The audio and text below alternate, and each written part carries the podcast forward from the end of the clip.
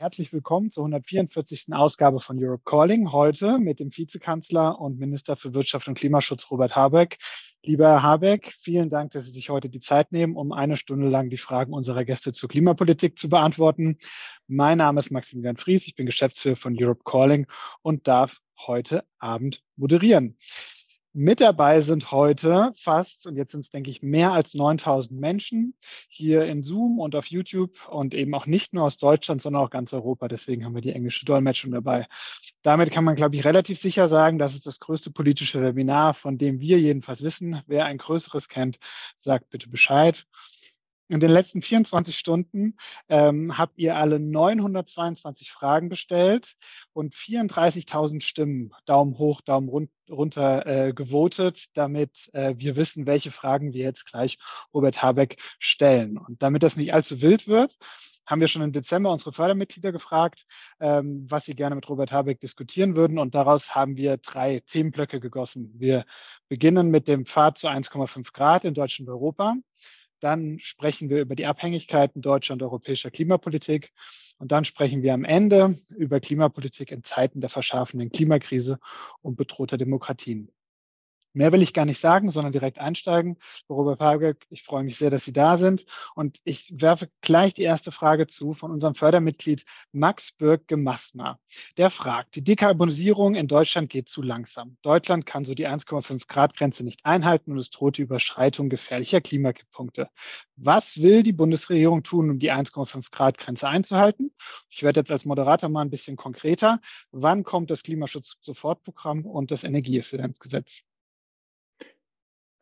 Das Klimaschutz-Sofortprogramm ist fertig bis auf den Verkehrssektor.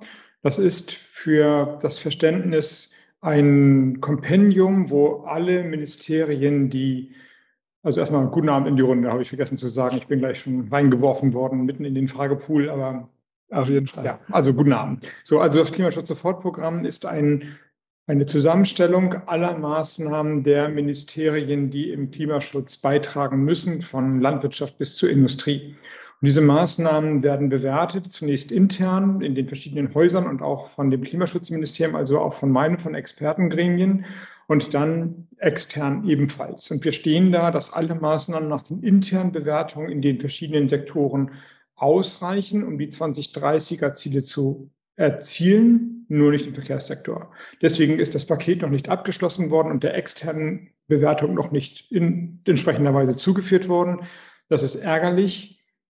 Auf der anderen Seite werden die Maßnahmen, die dort drin stehen, natürlich abgearbeitet. Die Gesetze und die Verordnungen, die wir ähm, vorlegen müssen, werden sukzessive über die Legislatur jetzt vorgelegt. Also insofern passiert auf der anderen Seite auch schon eine Menge im Verkehrssektor bekanntermaßen nicht ausreichend viel, um diese Lücke zu schließen.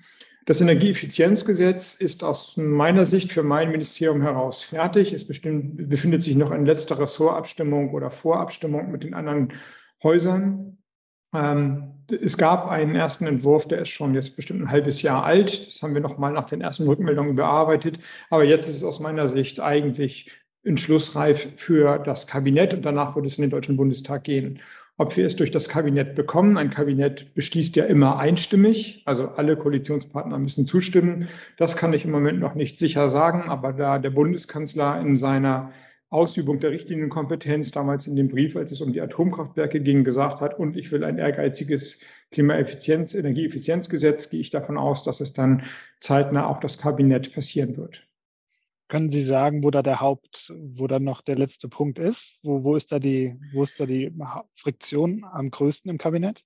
Das Energieeffizienzgesetz macht oder verallgemeinert das, was wir in den verschiedenen Notfallverordnungen, die wir dieses Jahr gemacht haben, auf Dauer für das Gesetz, für den Bereich der öffentlichen Verwaltung, also hier beispielsweise die Vorschrift, die Räume nicht über 19 Grad zu heizen, zu heizen werden dauerhafte Energieminderungsziele reingeschrieben. Für den Bereich der Industrie wird ein Monitoringprogramm aufgelegt und bei den Bereichen, die sich dann nach der Hälfte der Amortisationsdauer rechnen, der, der Investitionen, müssen sie auch durchgeführt werden. Und in dem Bereich der Rechenzentren, die also sehr viel Wärme abgeben, gibt es eine Verpflichtung, diese Wärme einzuspeisen in die Fernwärmenetze. Das sind so die großen Blöcke.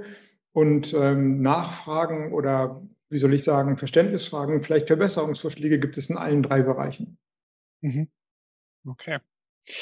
Dann ähm, gleich zur nächsten Frage von einer unserer Hauptfragen von unseren jetzt 32.000 Stimmen dort. Ähm, Florian Kobler und auch äh, Claudia Thiele fragen beide aus Sicht ähm, vieler Klima- und Verkehrswendeaktivistinnen verhindern FDP und ähm, das Bundesministerium für Digitales und Verkehr derzeit aktiv dringend den nötigen Umbau des Mobilitätssektors zugunsten ÖPNV, Fuß- und Radverkehr. Reform des STVG und STVO zieht sich hin. Wie sehen Sie hier die Handlungsmöglichkeiten Möglichkeiten der Grünen in der Ampel? Nun, ich sagte schon, dass die Kabinettsentscheidungen immer einstimmig fallen. Also das heißt, man muss sich immer vorher einigen und entsprechend mühsam und da will ich keinen Hehl draus machen, manchmal unbefriedigend ist es, wenn bestimmte Gesetze nicht kommen oder aufgehalten werden, weil einer der Koalitionspartner noch nicht entscheidungsreif ist oder entscheidungsfähig ist. Das heißt aber umgekehrt im logischen Schluss auch, dass immer alle zustimmen müssen. Das heißt, auf den Tisch hauen und ähm, drohen oder laut rumbrüllen nützt gar nichts. Man muss Überzeugungsarbeit leisten. Das ist dann so gesehen in den letzten Jahren nicht oder in den letzten Jahren nicht äh, im Verkehrssektor noch nicht ausreichend gelungen müssen wir halt in diesem Jahr weitermachen. Und das tun wir aber. Die Grüne Bundestagsfraktion, die natürlich in eigener Kraft ihre eigenen Beschlüsse fassen kann, hat gerade in der Neujahrsklausur ein großes Vorschlagspaket für Klimaschutzmaßnahmen im Verkehrsbereich unterbreitet. Ähnliche Vorschläge gibt es hier auch aus meinem Haus, aber sie müssen eben geeint werden mit dem Verkehrsminister. Sonst sind es eben nur grüne Vorschläge, aber es müssen eben Vorschläge für die Regierung werden. Und insofern reden wir einfach weiter. Hilft denn dort der Prozess der, Prozess der letzten Generation hat ja als Hauptziele in der Tat Verkehrsziele. Äh, also das 9-Euro-Ticket ähm, äh, zum Beispiel und, und ein Tempolimit. Ist das, ist das etwas, was hilft, was Ihnen hilft, wenn, wenn die Bewegung äh, hier wirklich das, den Verkehr in den Blick nimmt? Ja, schon wenn die Bewegung es schafft, Mehrheiten für den Klimaschutz zu mobilisieren. Und das will ich rückblickend sagen, für die Jahre 1920, 21, bis Corona vielleicht dazwischen kam und dann dieser fürchterliche Angriffskrieg von Russland auf die Ukraine. Es war die Klimaschutzbewegung, die Bewegung von Fridays for Future und anderen, die Klimaschutz zu einem gesellschaftlichen Mehrheitsthema gemacht hat. Und mit dieser Mehrheitsfähigkeit musste sich die Politik bewegen. Ich kann mich an die Enttäuschung erinnern auf der Straße, als die Beschlüsse der damaligen Großen Koalition nicht ausgereicht haben. Ich ahne, welche Enttäuschung es im Moment gibt, dass wir diese Verkehrslücke nicht schließen können. Also natürlich ist das so. Aber noch einmal, die Kraft der Bewegung aus meiner Sicht kam aus ihrer Mehrheitsfähigkeit, dass aus Fridays for Future, einer Bewegung von jungen Leuten, eine gesellschaftliche Bewegung geworden ist. Und wenn das gelingt, wenn dieser Druck, dieser Druck der Straße, wie Sie gerade gesagt haben, aufrechterhalten wird, dann wird Politik diesem Druck auch irgendwann auch folgen. Vielen Dank. Hm, dann haben wir eine Frage ähm, auch von, von jemandem aus nicht aus Deutschland. Wir haben ja auch 10 Prozent der Leute, die hier drin sind, sind, sind nicht aus Deutschland, also auch einen sehr spannenden ähm, europäischen Blick. Andras Lukas von der Clean Energy Group, Clean Air Action Group in Ungarn und Harald Eberhard die gehören nicht zusammen, aber beide fragen nach den klimaschädlichen Subventionen, 8,4 Milliarden für die Kerosinsteuerbefreiung, grenzüberschreitende Flüge, Mehrwertsteuerbefreiung für, für auch für Flüge, Dienstwagenprivileg und, und, und. Da sind ja 60 plus Milliarden ähm, immer noch da an klimaschädlichen Subventionen. Was bewegt sich denn da? Das interessiert viele Leute. Die haben ja die aufgezählten Punkte durchaus unterschiedliche Kategorien. Also ja, das war jetzt natürlich keine Maßnahme, um fossile, äh, fossile, fossile Verbrenner unattraktiv zu machen, dass wir im letzten Sommer vorübergehend die Mineralölsteuer gesenkt haben. Aber wir hatten eben auch die Frage zu beantworten, wie für einen Teil der Pendlerinnen und Pendler die Preise tragbar blieben, als sie so hoch geworden sind. Und viele europäische Staaten haben ja Ähnliches getan. Es war dann eine einmalige, kurze Maßnahme, die auf die Situation hinaus bezogen war. Und andere Maßnahmen, wie beispielsweise die Besteuerung von Kerosin, also grenzüberschreitenden Flugverkehren, muss international geklärt werden. Und das heißt, das ist noch komplizierter als in der Koalition. Da müssen dann eben auch alle es wollen. Und entsprechend schwergängig ist das an der Stelle. Lange Rede, kurzer Sinn. Die Dinge, obwohl sie alle vielleicht einen Beitrag dazu leisten, dass die Verbrennung von fossilen Energien nicht unattraktiver wird. Also das Resultat mag ein ähnliches sein, haben unterschiedliche Ursachen und müssen unterschiedlich angegangen werden. Aber in der Summe bewegt sich da wenig. Das muss man klar sagen. Zwar ist diese Mineralölbesteuerung ähm, oder die Senkung der Mineralölsteuer ausgelaufen, aber bei den anderen Bereichen gibt es keine große Bewegung zur einer, zu einer ökologischen Steuerreform oder zur Abschaffung von sogenannten schädlichen Subventionen. Hm, ja, war ja auch schon beim Koalitionsvertrag durchaus schwierig, dieses Thema, ähm, wie man dann ja so ein bisschen erfahren hat. Ähm, von daher vielen Dank. Dann komme ich zu der unserer Top 1 Frage von Ingeborg Naundorf. Ähm, die fragt etwas zu einem konkreten Unternehmen. Ich werde das deswegen mal ein bisschen verallgemeinern, weil wir jetzt hier keine Werbung machen wollen. Es geht um ein, ein kleines äh, mittelständisches E-Auto-Unternehmen aus Süddeutschland und das steht vor dem Aus, obwohl Unterstützerinnen mit Privatvermögen schon 50, fast 50 Millionen Euro reinfinanziert haben. Und Ingeborg Naundorf fragt, wie unterstützt das BMWK aktiv solche Firmen aus dem, nennen wir es mal, E-Auto-Mittelstand in Deutschland? Also erst einmal ist die ökonomische Logik, dass wir nicht Programme für einzelne Unternehmen machen, sondern wir fördern den technologischen Wandel, die Transformation, klimaneutrale Technologien. Und in der Regel sind es Ausschreibungen. Die Unternehmen müssen sich auf ein Programm bewerben und ihre Produkte anbieten und dann kriegen sie einen Zuschlag oder nicht. Und natürlich gibt es bestimmte Segmente für mittelständische Unternehmen, für Start-up-Unternehmen, für Start-up-Unternehmen, die von Frauen geführt werden. Also das ist schon aufgefächert, der Markt. Aber man guckt sich nicht ein einzelnes Unternehmen an und sagt, das wollen wir retten oder dem wollen wir helfen oder jener Mensch ist mir sympathisch, sondern man, man diskutiert und entscheidet dann, was ist gesellschaftlich gewollt, welcher technologische Schritt, wen wollen wir haben, wie wollen wir Nachhaltigkeit implementieren. Und dann gibt es ein Programm und dann müssen sich die Unternehmen den Programm sozusagen äh, ja, an, annehmen oder sich für sie entscheiden. Im Bereich der E-Mobilität ist die Hauptförderung, ich glaube, das wissen aber auch die allermeisten hier, die sogenannte Umweltprämie, also quasi ein Zuschuss für den Kauf.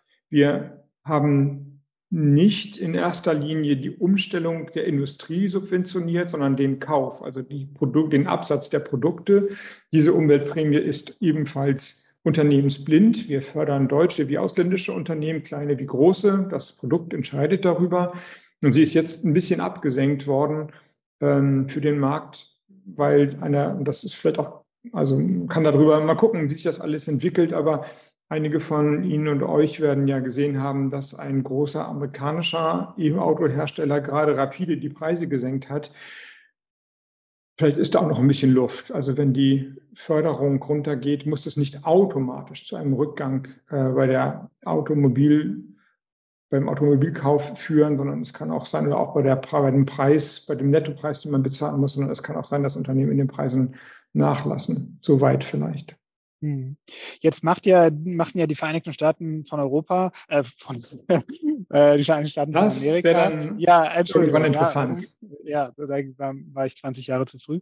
Ähm, mit, mit dem Inflation Reduction Act, ja, eigentlich genau das. Da werden ja ganz gezielt amerikanische Unternehmen äh, unterstützt, ganz massiv. Ähm, jetzt gibt es ja eine europäische oder die, der Plan einer europäischen Antwort drauf. Ähm, können Sie dazu was sagen, wie Sie, wie Sie das sehen, gerade auf europäischer Ebene? Also wie sollte die EU jetzt äh, auf, auf den Inflation Reduction Act reagieren? Vielleicht darf ich zwei Sachen vorneweg sagen, die, finde ich, nicht vergessen werden sollten, weil die wirklich entscheidend sind, auch für die wirtschaftliche und industrielle Zukunftsfähigkeit und Ausrichtung der Politik in Europa. Das Ding heißt ja Inflation Reduction Act, also Reduktion der Inflation. Und was machen die Amerikaner? Sie geben Geld aus. um die Inflation zu reduzieren, investieren sie aber nicht in Märkte, die schon überhitzt sind, sondern sie schaffen neue Zukunftsmärkte. In einer Phase, wo viel darüber gesprochen wird, wie soll sich Europa makroökonomisch verhalten, könnte uns das einen Hinweis geben. Meine Überzeugung wäre das, aus der Krise raus investieren. Aber natürlich nicht bei einer hohen Inflation in die eh überhitzten Märkte, also wo es eine zu große Nachfrage gibt, sondern da, wo noch kein Markt wirklich entstanden ist, da massiv reingehen, um die nächste Wettbewerbsfähigkeit herzustellen. Und das Zweite, die Amerikaner investieren mit diesem Inflation Reduction Act in die grüne Transformation, in die, in die sauberen Technologien. Breit gestreut, Wasserstoff, Batterien, Halbleiter, Solarpaneele, all das ist Ziel dieser Industriepolitik. Und damit logischerweise nicht die alte fossile Energie. Das heißt, die Amerikaner haben sich entschieden, einen klaren, einen klaren Schnitt zu machen und in die, nächsten, in die nächste Phase rein zu investieren. Und das sollte uns, das sollte uns zeigen, wohin die Reise geht. Alle, die zu lange festhalten an den alten Technologien, an den fossilen Technologien, die nicht klimaneutral sind, die werden nicht nur wegen Klimaschutz ein Problem bekommen, sondern auch ökonomisch ein Problem bekommen, weil die anderen eben entsprechende Entscheidungen tätigen und die anderen sind, wenn ich kurz ausweichen darf, ich will ja nicht gar nicht so lange reden, aber ich will es kurz sagen, China eben auch. Die mhm. E-Mobilität in China nach den letzten Zahlen hat sich von 5% Zulassung in 2020 auf 25% in 2022 erhöht. Wir haben mehr. Aber der Anstieg ist steiler. Und wahrscheinlich werden sie in den nächsten Jahren schnell nach oben skalieren. Und in den zugelassenen Autos befinden sich nur sehr wenige Europäer und auch nur ein deutsches Auto in den Top 20. Und das ist der europäische oder der deutsche Exportmarkt Nummer eins. Also man sieht überall, wie die Entscheidung gefällt ist, Wirtschafts- und Klimapolitik zusammenzubringen und da rein zu investieren. So, und jetzt zu Ihrer Frage, das war alles nur Umweg, Entschuldigung dafür. Es gibt, das sind beides gute Entwicklungen, finde ich. Es gibt aber ein Problem beim IRA, Inflation Reduction Act, dass es dort eine Clause gibt, einen, einen Satz gibt, eine Vorschrift gibt, dass bestimmte Produkte in Amerika gefertigt werden müssen. Das sind beispielsweise die E-Mobile. Damit wird der globale Markt, auch der europäisch-amerikanische Markt, schwer beeinträchtigt. Wir haben mehrfach darauf hingewiesen, dass das nicht in Ordnung ist. Und da haben die Amerikaner es jetzt ein bisschen korrigiert. Also gesagt, ja, aber für Mietautos beispielsweise gilt das nicht. Und Mietautos sind in Amerika, machen einen großen Anteil aus. Insofern ähm, gibt es da eine, eine, eine Öffnung, aber vielleicht noch nicht gut genug. So was übrig bleibt, ist mit den Amerikanern weiter zu verhandeln, dass sie nicht gegen WTO-Regeln verstoßen mit ihrem Inflation Reduction Act und gleichzeitig, dass Europa seine Hausaufgaben macht, ebenfalls investiert, schnellere Entscheidungen trifft, die Beihilfeverfahren einfacher, meinetwegen streng, aber einfacher und schneller macht, sodass wir auch in Europa Klima- und Wirtschaftspolitik zusammen und übereins bekommen. Danke. Schnell ist, ist das Stichwort für, für den nächsten kleinen Bereich. Wir wollen jetzt mal mit zwei Fragen ähm, auf die Energiewende ganz konkret schauen. Das äh, unsere Top-2-Frage von, von Jürgen Schwarz.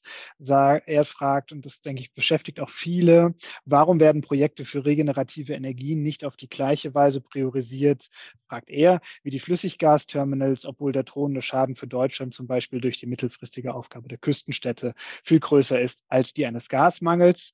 Und Hans-Jörg ergänzt das auch noch mit einer, mit einer hochgevoteten Frage, wann beginnen die Beschleunigungsverfahren für die Genehmigung von Windkraftanlagen und woran liegt es, dass es so lange dauert? Also Frage nach der gefühlt unterschiedlichen Geschwindigkeit, die hier.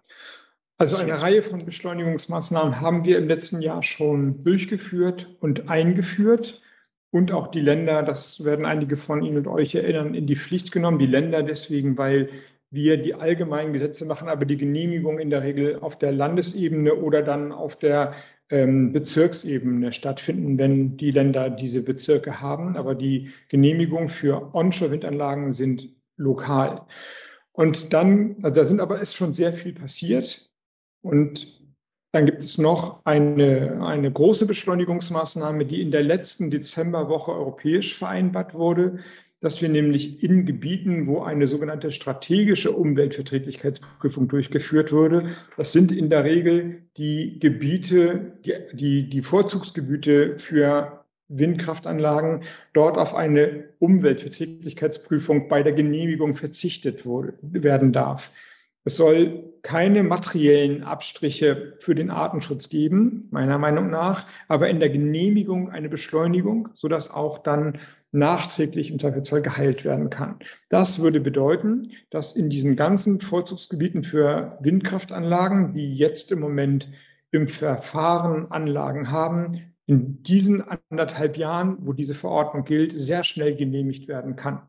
Wir setzen das jetzt um in eine Rechtsverordnung, die soll nächste oder übernächste Woche durchs Kabinett gehen und dann vom Deutschen Bundestag beschlossen werden, sodass wir dann nochmal in die sowieso größere Geschwindigkeit nochmal einen Turbo reinbekommen. Ähnlich wie bei den Infrastrukturprojekten FSIU und so weiter wird auch das nicht konfliktfrei sein. Also nur, dass das, das Wissen, ich glaube, beides wissen viele Menschen hier in diesem Call, diese Projekte haben einen erheblichen Beitrag für die Energiesicherheit von Deutschland und sie sind umstritten. Und das wird bei den Erneuerbaren nicht wesentlich anders sein. Sie sind zwingend erforderlich. Wir haben im letzten Jahr viel dafür getan, dass die erneuerbaren Energien schneller und massiver ausgebaut werden. Die Früchte werden wir in diesem Jahr deutlich sehen. Aber natürlich ist es konfliktbehaftet. Das, denke ich, wissen alle, dass gerade Windkraftanlagen immer wieder Fragen und manchmal auch Widerstände aufrufen. Nichtsdestotrotz, meiner Ansicht nach, wenn wir die Klimakrise als Industrieland bestehen wollen, müssen wir massiv das Angebot von Erneuerbaren erweitern. Und es ging schon los und in diesem Jahr wird es noch mehr und noch schneller werden. Und so ziehen wir jetzt deutlich an. Mhm. Ja, was, was gerade, wenn man sich hier so einfach in der Kantine oder so unterhält, denke ich, viele Leute auch merken, ist, dass schon für, für Jahrzehnte Menschen Ökostromanbieter ausgewählt haben und jetzt merken, dass irgendwie die Preiserhöhungen genau dieselben sind. Und da werden dann ganz lange Erklärtexte geschrieben von den Anbietern, ähm, was, den, was den Strommarkt angeht und so. Und deswegen fragt hier auch Jochen, Jochen Klönne, auch aus europäischer Sicht, ähm, wird es denn so weitergehen oder arbeitet Ihr Haus an einer Reform, in dem gerade regenerative Energien, Ökostrom dann auch am Markt nochmal so, also ein, ein Vorteil quasi für seine, seine Ökowirkung hat, also nicht einfach an den, an den Gaspreisen und anderen fossilen Energien hängt. Also das beschäftigt, denke ich, echt viele Leute, die ihre Rechnung gerade. Klar. Ich meine, wir arbeiten natürlich immer weiter, aber eine der Hauptarbeiten ist jetzt erstmal in meinem Ministerium auf den Weg gebracht worden.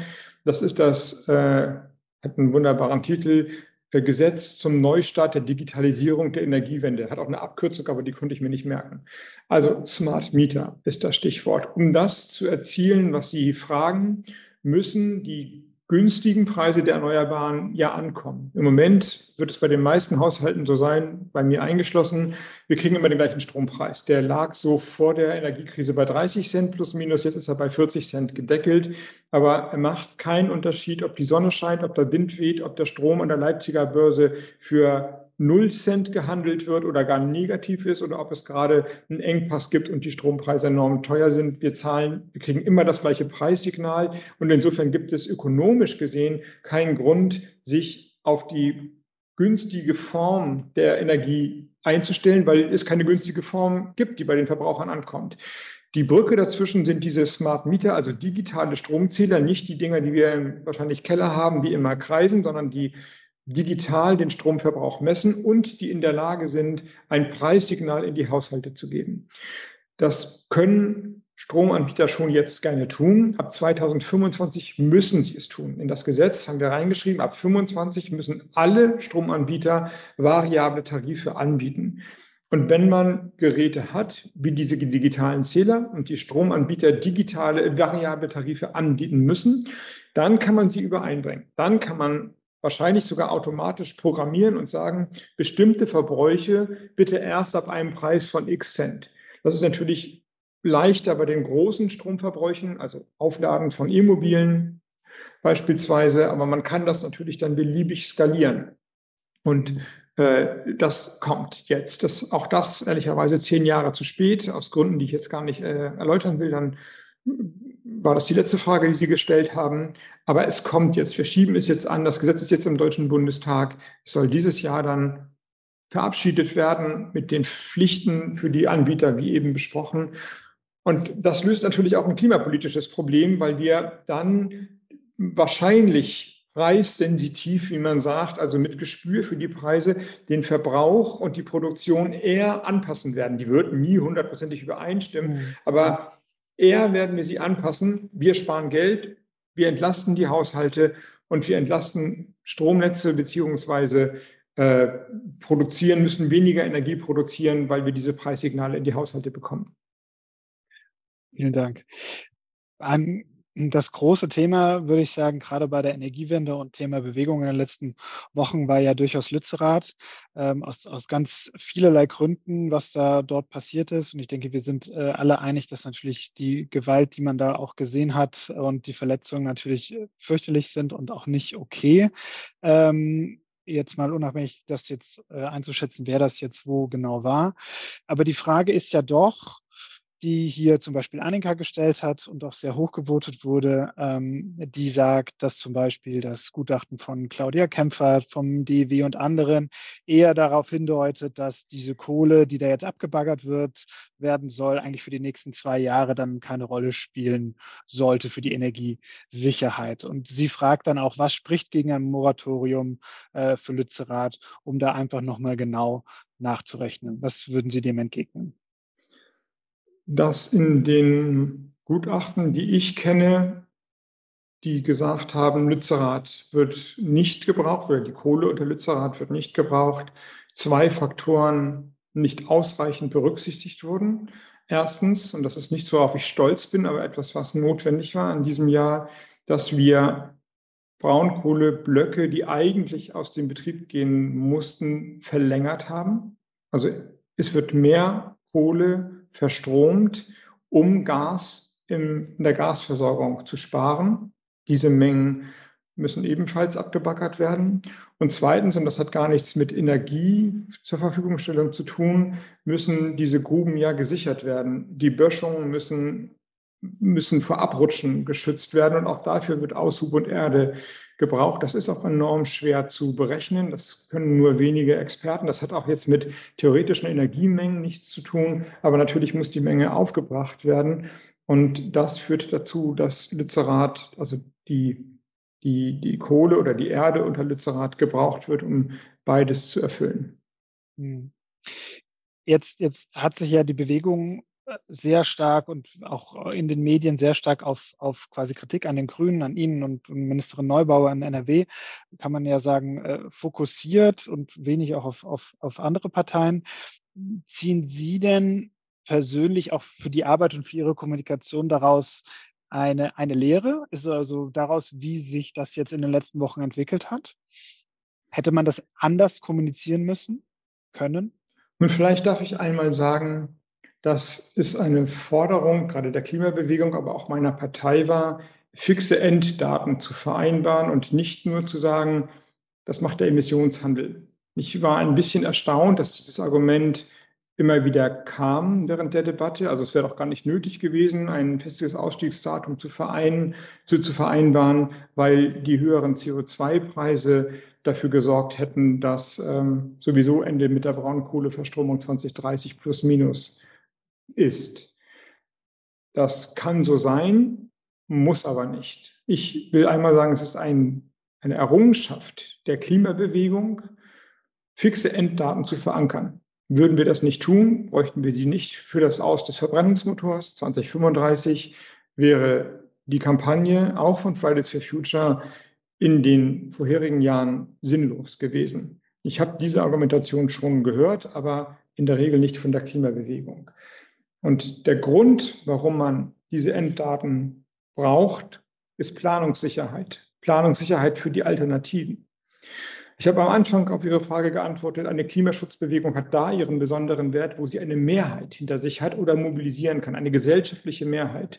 Nun, man muss sich vorstellen, wir beschließen einen oder wir vertrauen auf einen Kohleausstieg 2030 und dann haben wir den Winter 29 und sagen so, in einem Jahr ist vorbei aber wir haben keine Alternativen geschaffen. Vielleicht gibt es sehr wenige Menschen in Deutschland sagen, die dann sagen, naja, dann leben wir eben ohne Strom oder mit sehr wenig Strom und sparen, wo wir können und äh, schalten hier und da irgendwas ab, aber es wird niemals eine Mehrheit sein. Das heißt, an der Stelle würde selbst die breiteste Zustimmung für Klimaschutz wahrscheinlich gesellschaftlich umkippen. Wie kommen wir also zu einer Alternative? Und das ist die entscheidende Frage für die Mehrheitsfähigkeit und natürlich die Versorgungssicherheit in Deutschland. Wir müssen Investitionsentscheidungen treffen. Jemand muss in der Regel viel privates Geld in die Hand nehmen, um zu sagen, das ist das Energiesystem der Zukunft. Wir ersetzen Kohlekraftwerke durch erneuerbare Energien ganz viel. Aber für die Lücken, die entstehen, wenn die Sonne nicht scheint oder der Wind nicht weht, brauchen wir Kraftwerke, die Moleküle verbrennen. Das sind Gaskraftwerke, solange wir nur Erdgas haben und so schnell wie es geht Wasserstoffkraftwerke. Die gibt es aber gar nicht. Noch haben wir weder die Wasserstoffmenge, noch die Leitung, noch die Kraftwerke, die wir dann brauchen. Und das Ganze soll in sieben Jahren da sein. Das ist ja energiepolitisch morgen. Also müssen wir schnell Unternehmen finden, die da rein investieren. Und das macht den Sinn von diesen Enddaten aus. Deswegen würde ich sagen, das, was wir vereinbart haben, ist gut und richtig und notwendig gewesen. Was ich, man lernt natürlich immer dazu, die Frage ist ja völlig berechtigt und was ich gerne als meinen Lernschritt hm, darstellen möchte und auch anbieten möchte, ist, sich das, die Rollen, die jeweils dort auf dem Feld sind, klarzumachen.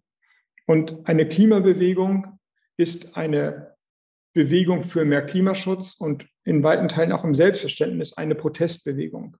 Sie muss natürlich unzufrieden sein mit ihrer Bundes, mit einer Bundesregierung. Das, wenn sie das nicht wäre, bräuchte sie sie im Grunde nicht mehr. Und sie muss nicht zwingend die verschiedenen Probleme und komplexen Systeme zusammendenken. Super, wenn sie es tut, aber sie muss es nicht tun. Ich und das Ministerium muss das aber tun und verschiedene Dinge zusammensetzen und kann nicht nur dagegen sein, sondern ich muss auch für etwas sein und dieses für ins Werk setzen. Und in der Hitze der Auseinandersetzung ist vielleicht manchmal übersehen worden, dass wir in unterschiedlichen Rollen zu vielleicht auch sogar unterschiedlichen Antworten oder Einschätzungen kommen, dass man das aber akzeptieren kann, wenn man jeweils versteht, welche ähm, internen Logiken, will ich es mal nennen, die jeweiligen Bewegungen oder beziehungsweise äh, Aufgaben sich, die, die Aufgaben sich zu unterwerfen haben. Mhm. Ja, und ich glaube, das ist auch so ein bisschen das, was, was wir hier auch versuchen. Also deswegen bin ich auch so glücklich, dass Sie da sind und wir alle, und deswegen glaube ich, ist auch das Interesse so groß, weil ich glaube, diese, diese Möglichkeit zu haben, auch zu Fragen zu stellen und diese internen Logiken von Regierungshandeln, soweit, soweit sie man, so, soweit sie man, man sie öffentlich machen kann. Ähm, ich glaube, ist, glaube ich, ganz wichtig. Und ähm, das sind auch viele Leute, die, ähm, die, die das letztlich fragen und um mehr Transparenz nach den Verhandlungen zum Beispiel, auch mit RWE zum Beispiel bitten. Und das ist, was wir jetzt in den Fragen sehr, sehr viel bekommen haben. Einfach, dass Leute sagen, ja, da gibt es interne Logiken, wie sie beschreiben, aber, aber uns sind sie nicht klar. Und wir würden gerne mehr darüber wissen, was da passiert. Nein, die interne Logik heißt ja, also jetzt ja. nur das Offensichtliche ausgesprochen, wir müssen, also die, die, erste Aufgabe im letzten Jahr war, zwei Krisen gleichzeitig beherrschbar zu halten oder zu machen, die Klimakrise, aber auch die Energieversorgung. Dazu mussten wir Gas verdrängen. Gas verdrängen wir mit fossilen Energien. Das ist eine ganz schwierige Frage gewesen, auch für mich. Das ist quasi eine politische Gewissensfrage gewesen, aber ich komme eben zu dem gleichen Schluss, den ich vorhin ausgeführt habe, den kann man anders bewerten. Aber hätte Deutschland in diesem Jahr einen Blackout nach dem anderen bekommen, dann wäre der Klimaschutz kein Thema mehr gewesen, mit dem man Mehrheiten mobilisieren kann. Und in einer Demokratie entscheidet das über alles. Mehrheiten mobilisieren. Am Ende müssen selbst, es muss immer, wenn, also imaginär müsste eine Abstimmung auf der Straße immer zu einer Mehrheit für mehr Klimaschutz führen. Das ist die politische Aufgabe. Und dazu bedeutet es eben auch die Versorgungssicherheitsaspekte, die Sicherheit der Energieversorgung zu garantieren, sonst kriegt man das nicht hin. Diese Aufgabe also die Versorgungssicherheit zu garantieren, die hat natürlich nicht Fridays for Future. Ist ja klar. Die werden auch dafür nicht in die Verantwortung gezogen und müssen sich dem auch nicht stellen, müssen sie auch nicht. Umgekehrt ist die Aufgabe einer Klimaschutzbewegung, Öffentlichkeit zu schaffen. Öffentlichkeit zu schaffen heißt, Wahrnehmbarkeit zu erzeugen, also Bilder zu kreieren, Orte zu schaffen, Orte zu kreieren. Ich ist ja bekannt, dass ich mich aus der, aus der Sache heraus begründet dagegen ausgesprochen habe, Lützerath zu diesem Ort zu machen. Aber jetzt unstrittig, die Bilder waren wuchtig, natürlich. Und insofern kann ich auch akzeptieren, dass eine Klimabewegung, die irgendwie es schaffen muss, Aufmerksamkeit für das Thema hochzuhalten, diese Bilder schaffen musste. Und das meine ich mit einem Rollenverständnis. Und äh, da, äh, daran können wir, glaube ich, weiter arbeiten. Mhm. Wenn wir von Bewegung sprechen, hm, ich will jetzt mal in den zweiten Teil zu Abhängigkeiten gehen, hatten wir hier von der Klimakonferenz live auch einen Vertreter äh, von Fridays for Future in Senegal ähm, zu dem Thema Gasförderung im, im, im Senegal, das, das äh, neue Gasfeld, das da in, in Planungen jedenfalls angedacht ist. Und da war auch da war auch von der Bewegung her sehr klar zu sagen, wir, wir wollen mhm. auf je, also wir wollen prinzipiell die Investition, das ist gut, äh, die, auch die Fischer dort wollen das etc. Aber warum erstmal in die fossilen und nicht gleich in die Erneuerbaren? Was sagen Sie zu dem Vertreter von Fridays for Future Senegal? Dass Sie recht haben. Wenn man, und zwar auf beiden Ebenen, wenn man sich die Menge der erneuerbaren Energien für Afrika anschaut, ich war gerade in Namibia und Südafrika, sie beträgt ungefähr ein Prozent. In Afrika ein Prozent. Wir haben knapp 50 in Deutschland. Und ich komme aus Schleswig-Holstein, sagen wir mal, da scheint die Sonne mal so manchmal. Und trotzdem hauen wir die ganze Landschaft mit Solarpanelen zu. Also, und es bringt, ja, es, es, es hat seinen Beitrag für die Energieversorgung. Also Afrika hat ein gigantisches Potenzial, das noch nicht gehoben ist. Und wenn man sich die, den zweiten Aspekt, die bestehende und prognostizierte Menge an Erdgas auf dem Weltmarkt anschaut, also die Zuwächse, die kommen, gemessen mit den Verbräuchen, wie man sie prognostizieren kann, muss man sagen, dass der Gasmarkt ergiebig ist. Dass wir also zusätzliche Projekte beispielsweise im Senegal meiner Ansicht nach nicht brauchen.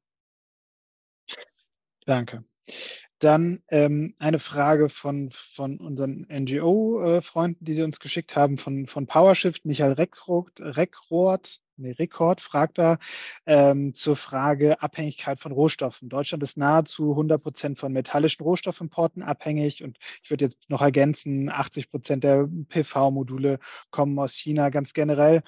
Hm, ist die Abhängigkeit sehr groß, gerade für die Energiewende. Und wir haben das beim E-Auto ja auch gerade schon so ein bisschen diskutiert. Die Bundesregierung plant mehr Handelsabkommen, mehr Rohstoffpartnerschaften. Das sind ungefähr, sagt Michael Reckroth, dieselben Instrumente von äh, der Großen Koalition in der Vergangenheit. Und letztlich hat es da die Abhängigkeit nicht reduziert. Wie gedenken Sie denn, die Abhängigkeit zu reduzieren? Und kann man sie überhaupt reduzieren in dem Zeitraum, wo wir sie brauchen? Naja, ich muss widersprechen, es sind nicht dieselben Instrumente wie bei der Großen Koalition ich will doch gar nicht nachtreten, aber sagen wir mal vorsichtig so, die Abhängigkeit von China schien niemandem ein Problem zu sein in der Großen Koalition, auch nicht von Russland im Übrigen. Mhm. Und auch die Art, wie man Freihandelsabkommen gedacht und umgesetzt hat, unterscheidet sich fundamental. Ich weise darauf hin, dass diese Regierung gerade die sogenannte Energiecharta gekündigt hat, also ein Abkommen, das, und das ist natürlich auch, äh, gehört ja dazu, zur Denkwürdigkeit, erst in 20, nach der Kündigung wird sie erst in 20 Jahren wirksam. Also stellt euch vor, ihr verlasst irgendwie eure, eure Beziehung geht auseinander oder ihr lasst euch scheiden und sagt, ja, aber in 20 Jahren. Man wundert sich schon, wer so ein Abkommen geschlossen hat, aber wir steigen da jetzt aus, zusammen mit vielen anderen europäischen Ländern. Also aus dem Schlechten steigen wir aus und das, was wir in Zukunft wollen, versuchen wir anders hinzubekommen. Wir haben die handelspolitische Agenda neu aufgestellt. In der Debatte davor, und ich glaube, das ist die, die die meisten mich auch in der Vergangenheit geprägt hat, gab es die einen, die gesagt haben, freier Handel, offene Märkte, die Marktwirtschaft bestimmt alles, das ist das Nonplus plus Ultra. So viele Freihandelsabkommen, wie es geht. Und äh, wer da was dagegen hat, hat keine Ahnung, wie die Wirtschaft funktioniert. Und es gab die anderen, ich gehörte dazu, die gesagt haben, Moment mal, Moment mal, Moment mal, freier Handel, wo sind die Schutzstandards, wo sind die sozialen und die ökologischen Rechte? Und das sind ja nicht nur nicht tarifäre Handelshemmnisse, wie es hieß, also keine Zölle, aber Hemmnisse, sondern dafür sind Leute auf die Straße gegangen, sind vielleicht verhaftet worden, haben in jedem Fall eine gesellschaftliche Mehrheit hergestellt. Die können die doch nicht einfach so wegwischen. Und jetzt haben wir einen neuen Ansatz gewählt, also Die einen waren dafür, die anderen waren dagegen und in Wahrheit hat sich Deutschland überhaupt nicht bewegt. Jetzt haben wir es so aufgesetzt, dass wir die sozialen und ökologischen Kriterien in die Handelsabkommen hinein implementiert haben. Also der Sinn von Freihandelsabkommen oder Handelsabkommen, das Freie bezieht sich auf diese neoliberale Denke, ist nicht maximaler Handel egal was, sondern die gesellschaftlichen Güter, den Mehrwert hochzuhalten und, und, und zu mehren, auch den Klimaschutz. Und das gibt uns die Möglichkeit oder hat uns die Möglichkeit gegeben, Europa zu ein. Die größte Wirtschaftskraft Europas hat endlich ihre handelspolitische Stimme wiedergefunden, und zwar eine nachhaltige.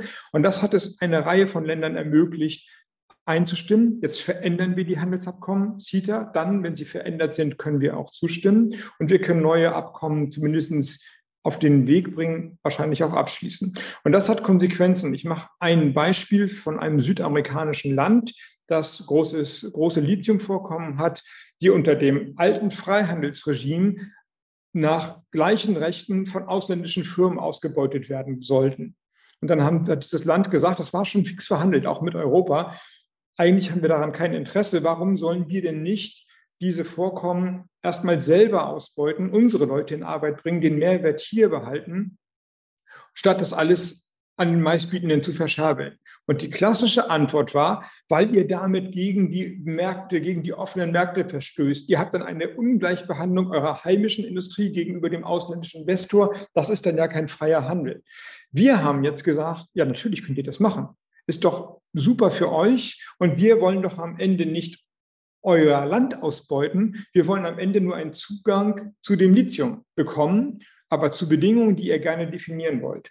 Und ich bin fest davon überzeugt, dass das, was zunächst wie ein weniger an Markt, an neoliberalen Markt klingt, für diese Länder und auch für die afrikanischen Länder der Zukunft, die sehr viele Rohstoffe haben, attraktiv ist weil sie eine höhere Wertschöpfung in ihrem Land haben. Und dann wird das, was ich eben beschrieben habe, nämlich die soziale und die ökologische Politik, erst einmal zu einem Mehrwert für das Handel, durch das Handelsabkommen, das dann auch einen Wert schafft in diesem Land und beide Seiten vielleicht enger aneinander bindet als nur dieser wir schöpfen Gewinne ab Mechanismus. Und deswegen hat sich sowohl in der Einstellung wie auch im konkreten Doing eine Menge geändert gegenüber der Großen Koalition. Mhm. Da gibt es, glaube ich, in diesem Bereich noch ganz viele Fragen. Vielleicht könnten Sie ganz kurz was sagen zum, zum Thema Fachkräfte im, im Bereich, weil was, was viele Leute wirklich die Befürchtung haben, dass wir die großen Ziele haben, jetzt bis 2030, 22 Gigawatt hier, 8 Gigawatt da. Und ich meine, die wurden auch von der Heute-Show interviewt die, vor, vor ein paar Tagen und die waren ja auch in dem Ausbildungszentrum. Äh, äh haben wir überhaupt genug Leute dafür? Nein, haben wir nicht. Wir haben jetzt schon mehrere hunderttausend offene Stellen in allen Bereichen, von Handwerkern und Handwerkerinnen bis zu Ingenieurinnen und Ingenieuren. Und es werden mehr werden, einfach statistisch, weil wir alle älter werden und die Baby-Boomer-Generation, also die geburtenstarken Jahrgänge, jetzt in den nächsten Jahren in den Ruhestand gehen. Also nein, die Frage kann man klar beantworten. Und wenn die Frage noch auch nach einer politischen Antwort schreit, dann würde ich sagen, aus der Sicht eines Wirtschaftsministers sind die ideologisch so stark umkämpften Bereiche völlig klar zu beantworten. Was haben wir uns Debatten geliefert über die richtige Form von Familienförderung? Als Wirtschaftsminister muss ich sagen, wenn, vor allem dann ja Frauen, können auch Männer sein, aber wenn ein Teil der Familie arbeiten will, obwohl Kinder im Haus sind und es Mechanismen gibt, die das verwehren, dann sind die falsch was haben wir uns für ideologische Debatten über das richtige Bildungssystem geliefert? Wenn wir sehen, dass 10 Prozent der jungen Leute von der Schule gehen, ohne eine Berufsqualifikation, eine, eine Berufsqualifikation im Abschluss zu haben, dann ist das nicht akzeptabel. Und was haben wir uns für ideologische Debatten darüber geliefert, ob die Flüchtlinge, die 2015 und danach als Asylsuchende hierher gekommen sind, auch für den Arbeits-, auf den Arbeitsmarkt gehen können? Als Wirtschaftsminister muss ich sagen, alle, die beitragen wollen, die sich hier bewährt haben, die einen Schulabschluss gemacht haben, die Deutsch sprechen, die unsere Nachbarn, Freunde sind, werden hier gebraucht. Also wir müssen das Potenzial heben und die, das ist eine völlig klare Sache, dass hier im Land ist. Und natürlich brauchen wir auch mehr Zuwanderung. Die Eckpunkte sind verabschiedet. Es wird ein Punktesystem geben. Die Leute müssen nicht schon einen anerkannten Berufsabschluss haben. Die Befähigung reicht in weiten Teilen aus Die Anerkennung von Abschlüssen muss schneller gehen. Die Visaverfahren müssen schneller gehen. Also wir weiten auch das massiv aus. Und eigentlich ist der Vorsatz, das modernste Zuwanderungsrecht Europas zu schaffen. Mhm. Dann noch eine sehr hochgewotete Frage von Stefan Schriever, nochmal zum Thema LNG-Terminals. Und ähm, der fragt, äh, das, was ich oft gefragt werden, äh, über die Menge, also dass die Kapazität über die Menge des über, bislang aus Russland importierten Gases liegt. Und die große Frage wird nicht so die fossile Infrastruktur verfestigt, statt sie abzuschaffen. Und ich würde hier auch einfach die Frage ergänzen, äh, vielleicht ein bisschen, äh, bisschen scharf. Wie viele LNG-Terminals denken Sie, werden Sie noch eröffnen? Hm. Ähm zwei bis drei, je nachdem, wie man zählt, wenn man die Flüssiggasterminals nimmt. Das war eine einfachere Frage. Ich gehe gleich zu den Zahlen noch einmal. Aber einmal ausgeführt für diejenigen, die sagen, was sollen wir denn mit LNG-Terminals? Wir haben doch genug Gas in den Speichern. Nun, drei Argumente muss ich bringen. Erstens, wir haben das Gas in den Speichern, weil wir im letzten Jahr eingekauft haben, auch mit viel staatlichem Geld zu nicht nachhaltigen Preisen.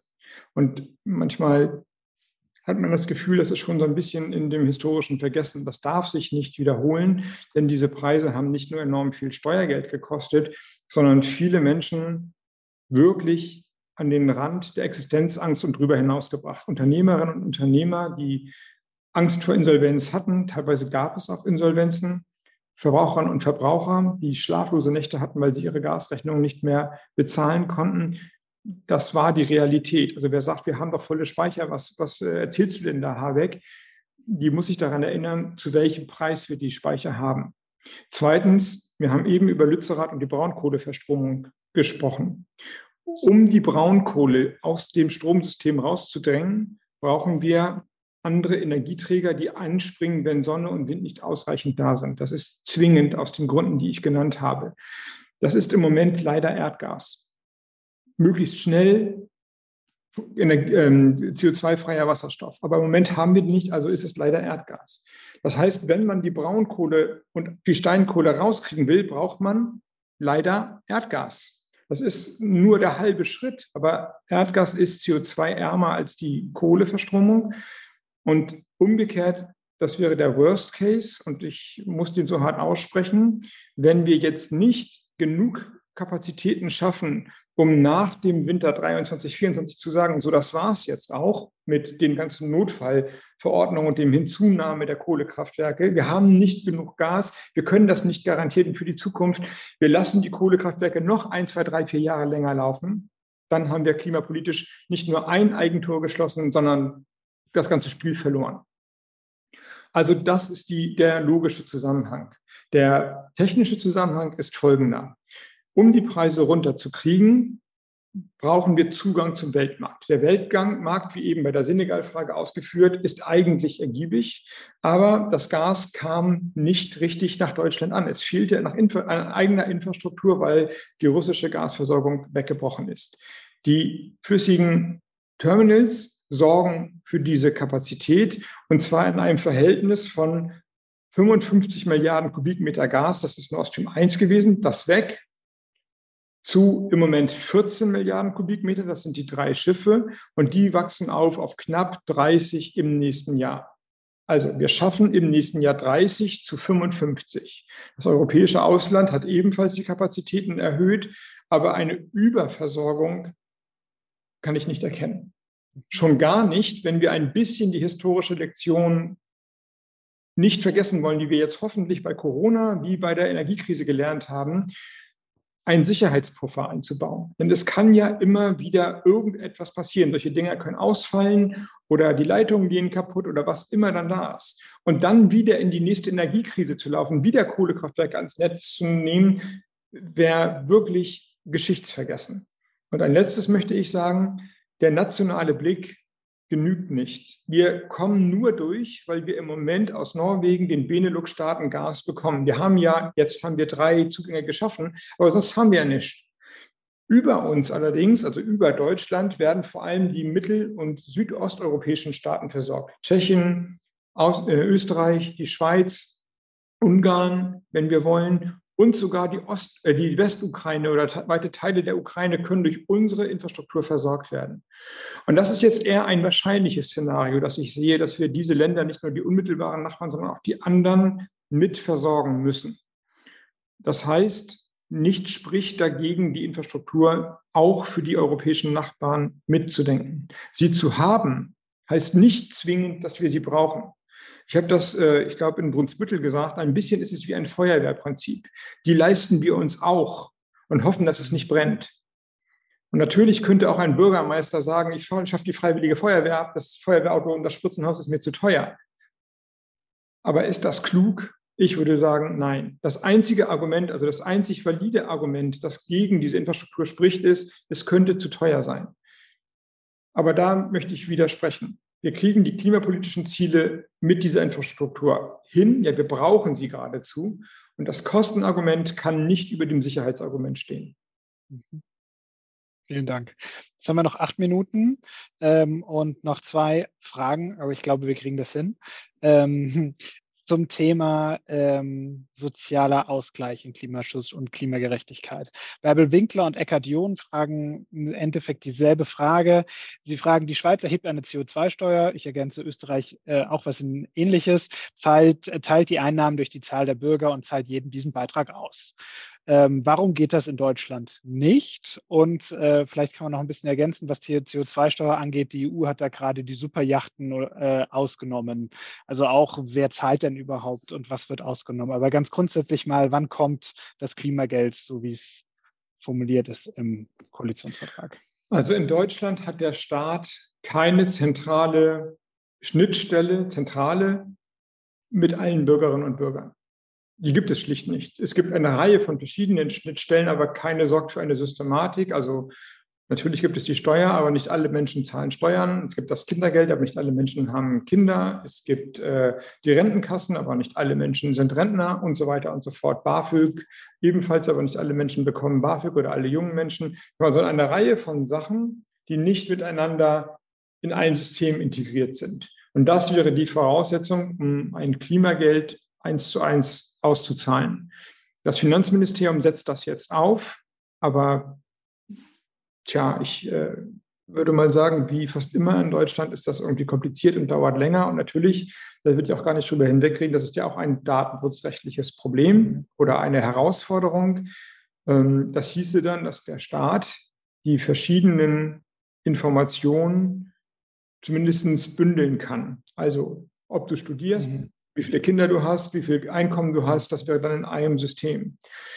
Ich selbst sehe im europäischen Nachbarland, dass das sehr gut und datenschutzrechtlich okay machen kann, gemacht werden kann, indem man nämlich einfach anklickt, ob man das will oder nicht. Wenn man es nicht will, muss man quasi händisch nacharbeiten.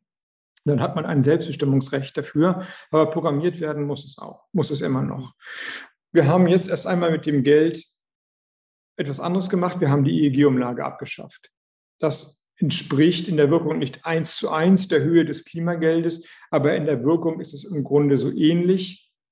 So ähnlich, weil natürlich die, das wissen, glaube ich, die meisten hier am Call, die Energieverbräuche, auch die Stromverbräuche einkommensabhängig sind. Also in der Regel verbrauchen höhere Haushalt, Haushaltseinkommen mit mehr Geld, die reicheren verbrauchen mehr Energie, also mehr CO2. Und deswegen hätte das Klimageld einen eher degressiven Effekt. Die, die mehr verbrauchen, habe ich gerade gesagt, verbrauchen CO2, also emittieren CO2, mhm. zahlen mehr in den Pott. Man teilt es durch die Köpfe, zahlt es aus. Da ist eine gewisse Umverteilungswirkung drin. Bei der EEG-Umlage ist es genau andersrum. Es gibt eine gewisse Unterstützung der höheren Verbräuche, denn je mehr Energie man verbraucht, je mehr Strom man verbraucht, umso mehr profitiert man von der Abschaffung der EEG-Umlage. Also es ist nicht ganz deckungsgleich mhm. ökonomisch gesprochen, aber wir nutzen das Geld, das reingekommen ist, um bei, im Energieverbrauch zu entlasten. Und es macht aus meiner, Sinn, aus meiner Sicht äh, klimapolitischen Sinn den Strombereich, der ja nun die Zukunft ist, Wärmepumpen, Immobilität und so weiter günstiger zu machen. Also das kann ich gut vertreten, dass die EEG-Umlage abgeschafft wurde aus klimapolitischen Gründen raus aus den fossilen, rein in den Strombereich. Der wird Schritt für Schritt erneuerbar. Aber die Umverteilungswirkung ist nicht äh, wirklich befriedigend. wie so viele soziale Fragen nicht wirklich befriedigend sind. Blick in die Glaskugel, kriegen wir vor der Bundestagswahl noch eine Überweisung? Nee, aber ein System, mit dem nach der Bundestagswahl eine Überweisung stattfinden kann. Okay. Dann die letzte Frage. Gabriele fragt, wo ist die große Kampagne der Grünen für die gesetzliche Festschreibung der absoluten Vorrangigkeit des Klimaschutzes vor allem anderen, zum Beispiel der Profitinteressen? Sie guckt da sicher auf das Oberverwaltungsgericht in Münster, zu Lützerath und RWE. Wann gilt das Klima, Pariser Klimaabkommen vor allem? Das tut es ja. Also das, äh, der Klimaschutz hat äh, eine immens hohe, auch verfassungsrechtlich hohe Wirkung die dazu geführt hat, dass alle die Gesetze, die wir heute, oder nicht alle, aber ein Teil der Gesetze, die wir heute aufgerufen haben, äh, stark auf die Dekarbonisierung ausgerichtet wurden. Und ich noch einmal, ich weiß wahrscheinlich, dass ich in diesem Kreis mich unpopulär mache, aber oder dass das jetzt nicht von allen gerne gehört wird. Aber ich will noch einmal sagen, dass der Ausstieg im Rheinischen Revier die Kohleverstromung, die Braunkohleverstromung acht Jahre früher zu beenden, ein klimapolitischer Erfolg ist. Danke. Jetzt haben wir doch noch, äh, die eine Minute will ich jetzt aber doch noch mal nutzen für eine kleine Abschlussfrage. Wir haben jetzt ganz viel über Energie und Verkehr gesprochen. Und äh, jetzt kommen aber die harten, dicken Bretter. Ernährung, Bauen, Heizen. Und da hat selbst die Bewegung ganz große Probleme, Leute zu mobilisieren, wenn es so richtig ans, ans Persönliche geht. Haben Sie da, ein, also wie ist da Ihr Gefühl? Wird das die eigentlich richtige große Schlacht um den Klimaschutz? Also ich sehe es ein bisschen anders und vielleicht auch ein bisschen aus der Erfahrung. Ich war ja schon sechs Jahre lang Energie- und Klimaminister in Schleswig-Holstein. Der Ausbau der erneuerbaren Energien, der Stromnetze, wenn es ans Persönliche geht, also ich will nicht sagen, alle sind dafür, aber viele sind dafür, aber wenn es direkt das Stromnetz direkt an der an einem eigenen Dorf vorbeigeht, sind dann doch nicht mehr so viele davon überzeugt, dass es nun auch wirklich sein muss. Also da, das mhm. ist jetzt nicht leicht gewesen. Es gibt natürlich einen Unterschied. Einmal geht es um die Infrastruktur und einmal geht es um ähm, die Frage, was, was trägst du selbst dazu bei? Also sehr persönliche Fragen. Und es ist eigentlich meine Überzeugung, dass der Staat das Private gern privat sein lassen soll. Also man nicht zu sehr individuell reinregiert in die Lebensform, das, da, da bin ich liberaler. Das geht den Staat viel äh, gut nichts an, was wie wir, keine Ahnung, wie privateste Gewohnheiten sind, das soll er mal nicht wissen. Das heißt, die Lösung liegt ebenfalls in der Politik und nicht nur daran, alles abzuwälzen auf die Bürgerinnen und die Bürger. Im Bereich der Ernährung, glaube ich, ähnlich wie bei dem Klimaschutz, Kohleausstieg und so weiter, ist viel passiert. Jedenfalls, also als ich kann mich daran erinnern, vor 20 Jahren war, sich vegetarisch zu ernähren irgendwie was total Schräges. Ja, man wurde fast merkwürdig angeguckt und Veganer waren die totalen Außenseiter. Und heute gibt es selbst in öffentlichen Empfängen teilweise ganz selbstverständlich vegane Ernährung und niemand kümmert sich, also schert sich da groß drum und ähm, man merkt, dass es lecker schmeckt. Und da, glaube ich, hat sich eine Menge getan. Und auch ordnungsrechtlich ist viel unterwegs, was die Haltungsform angeht, was die Reduktion der Bestände angeht und so weiter. Sicherlich noch nicht genug, aber da ist schon eine Trendumkehr eingeleitet. Und im Bereich der Gebäude, des Heizens, des Bauens glaube ich, hat das Jahr 22 und es soll überhaupt nicht zynisch klingen. Es war ein ganz schreckliches Jahr für ganz viele Menschen und während wir hier reden, ist der Horror in der Ukraine natürlich noch allgegenwärtig. Also bitte nicht falsch verstehen. Aber gerade die Frage von Energieeffizienz im Bauen und Wohnbereich war ja letztlich das große Thema für ganz viele Menschen. Und wir sehen es in den Nachfragen nach Wärmepumpen, nach Gebäudesanierung, mhm. dass da jetzt richtig was passiert. Also vielleicht überkommen wir diese diese Trägheit bei Bauen und bei Energieeffizienz beim, bei, bei den Häusern, die davor immer da waren, einfach weil wir gelernt haben, dass es einen Effekt hat, einen Klimaschutzeffekt, aber auch natürlich einen Effekt, der den Geldbeutel schont. Und wir werden weitere Programme und auch Gesetze, Energieeffizienzgesetz und Gebäudeenergiegesetz, das ist dann das, die Verpflichtung, erneuerbare Energien zu verbauen und nicht Gasheizungen oder Ölheizungen gar noch zu verbauen, ähm, in diesem Jahr auf den Weg bringen. Wow. ganz herzlichen Dank für diese ganz intensive Stunde, dass Sie sich die Zeit genommen haben. Es war großartig, wie durch viele Fragen wir durchgekommen sind. Ähm, und ich lasse ähm, auch an unser, unser Gäste einfach das Schlusswort sprechen. John Solar schreibt nämlich, kann dem Herrn Habeck mal wer sagen, dass er einen tollen Job macht und nicht immer nur jammern. Ich glaube, das ist auch mal ein ganz gutes Schlusswort. Ich danke ganz herzlich, danke allen, die dabei waren. Über fast 10.000 waren es jetzt auf den ganzen Kanälen hier. Und vielleicht haben wir Sie mal wieder. Erst nochmal viel Erfolg für Ihre Arbeit. Ich glaube, das brauchen wir alle und das brauchen auch Sie. Und alles, vielen Dank auch an die Leute bei Ihnen im Haus. Ich weiß ja auch aus der Verbindung mit Sven Giegold, was äh, Sie alle dafür äh, lange Arbeitstage und Nächte haben. Und das muss man, glaube ich, auch anerkennen. Vielen Dank und einen schönen Abend. Wünsche ich auch. Vielen Dank für diese Möglichkeit. Danke. Alles Gute, bis bald. Bis bald.